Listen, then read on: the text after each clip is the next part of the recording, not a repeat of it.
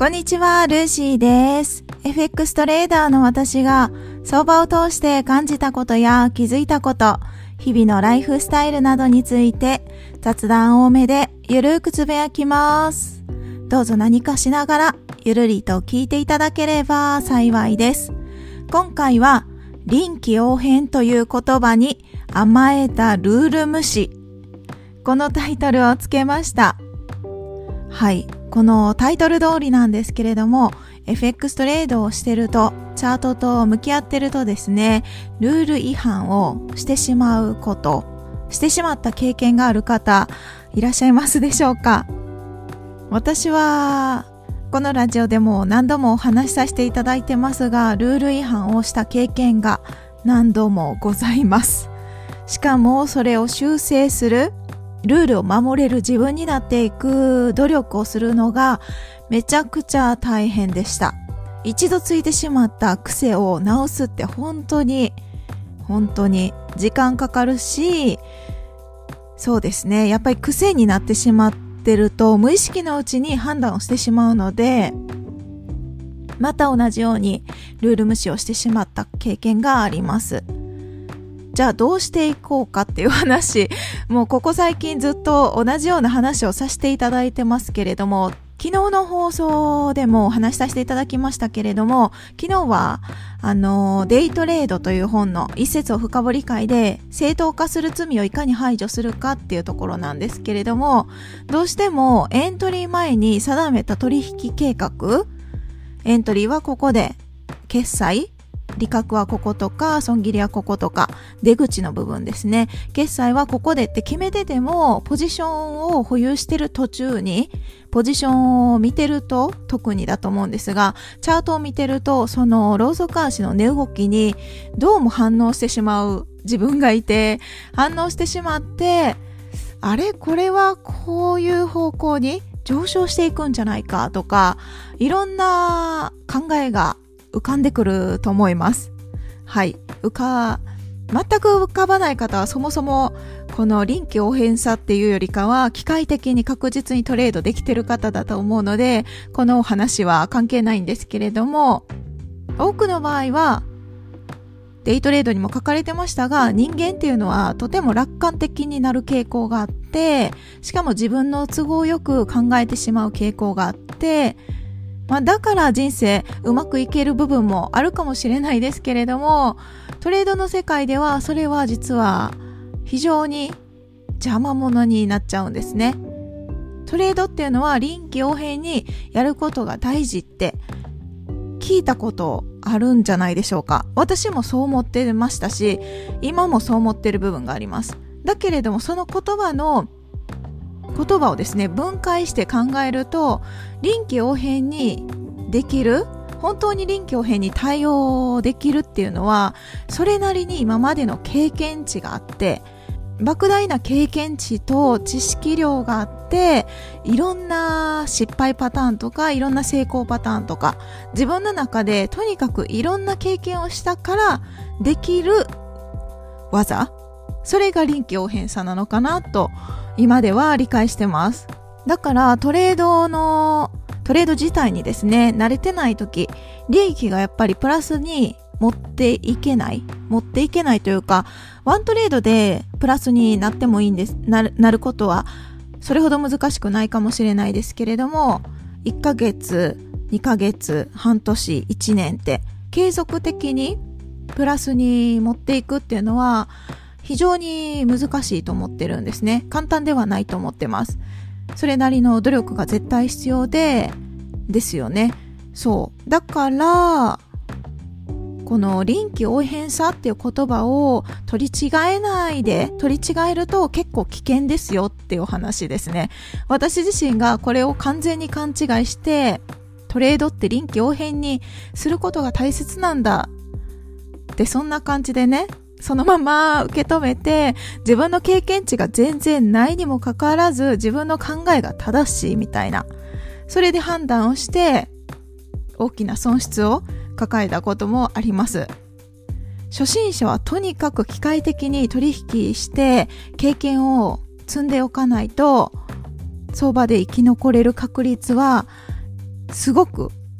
すごく低下すると思います。逆に言えば相場で生き残りたいなの、生き残りたいならば、生き残りたい人ならば余計にですね、できるだけ機械的に取引ができるように、そして毎回同じような取引ができるように、再現性っていう意味で、同じような、そうですね、エントリー条件、こういう風になったらこうなるっていう自分が定めたルール、人それぞれそのルールっていうのは違うと思うんですけれども、狙うポイントがね、違ったりすると思うんで、まずはそれを作り上げて、そこからできるだけそのルールを守れるようにするってことですよね。はい。毎日同じお話をさせていただいてて、ちょっと飽きてきたかなと思うかもしれないですけれども、非常に大事なことですし、このお話をさせていただきながら、私自身も自分に改めて言い聞かせてます。それぐらい人間ってなかなか機械的にこう自分が決めた規律を守り続ける。1回守ることはそんな難しくないんですよ。だけど2回3回10回100回1000回ってひたすら守り続けるって本当にねえ 修行の世界なんですよね。修行なんですよ。それぐらい意識しないとできないこと。だけどこれは嬉しい朗報ですけれども、意識をして努力さえすれば誰でもできるっていうのも間違いがないことなんですね。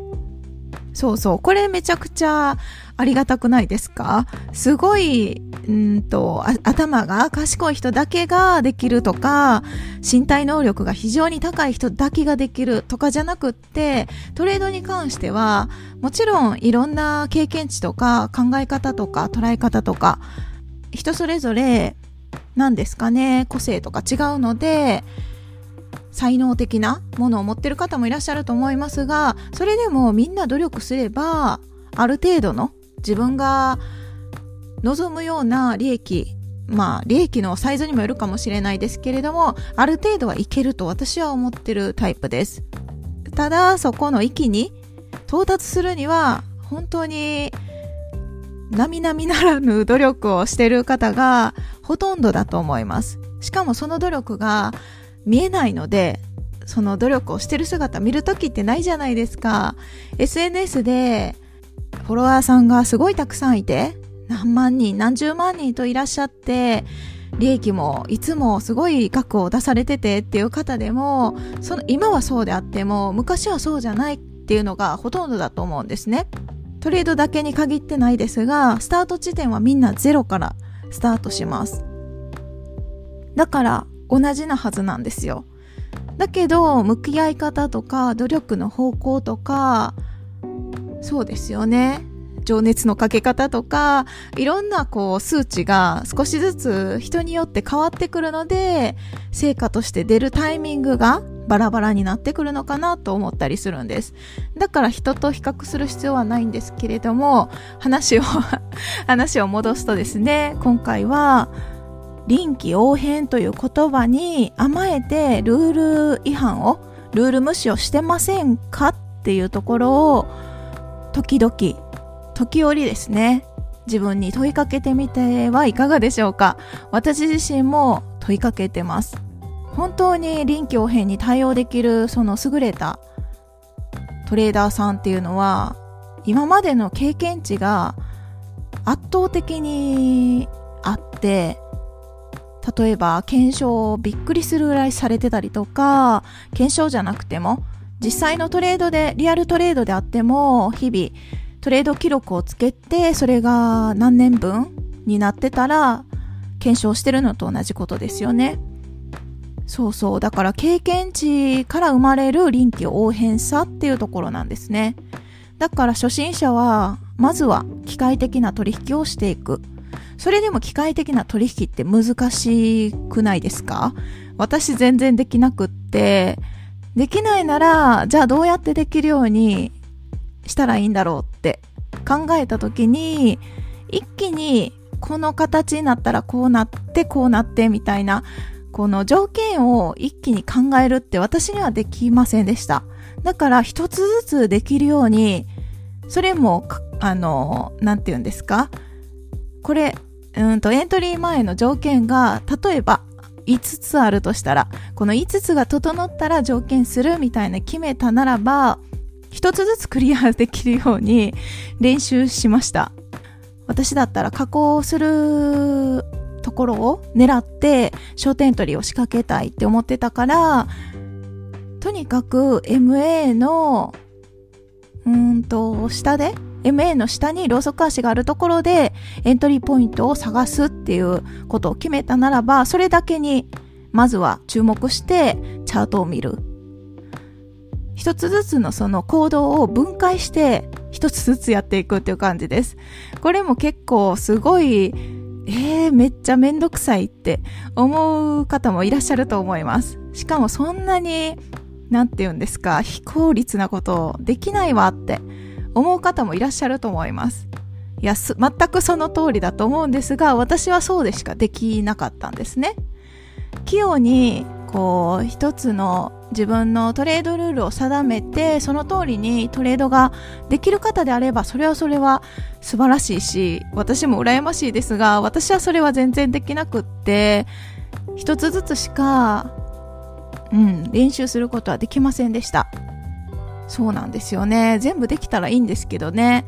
だからとにかくできないことをできないままにしててはもう一生できないので一つずつでもいいし分解してもいいしとにかく時間かかってもいいので一つずつ自分ができるところを探していくって感じですかね。うん。それが他人様から見たらもしかしたらめちゃくちゃ泥臭いことでダサくてみたいな そういう風に見られることも時にはあるかもしれないですけれどもそんなことはね関係なくって他人様の意見はあの自分の人生には関係ないので その辺は無視していただいてはい。まずは機械的な取引で経験を積んでいくってことですね。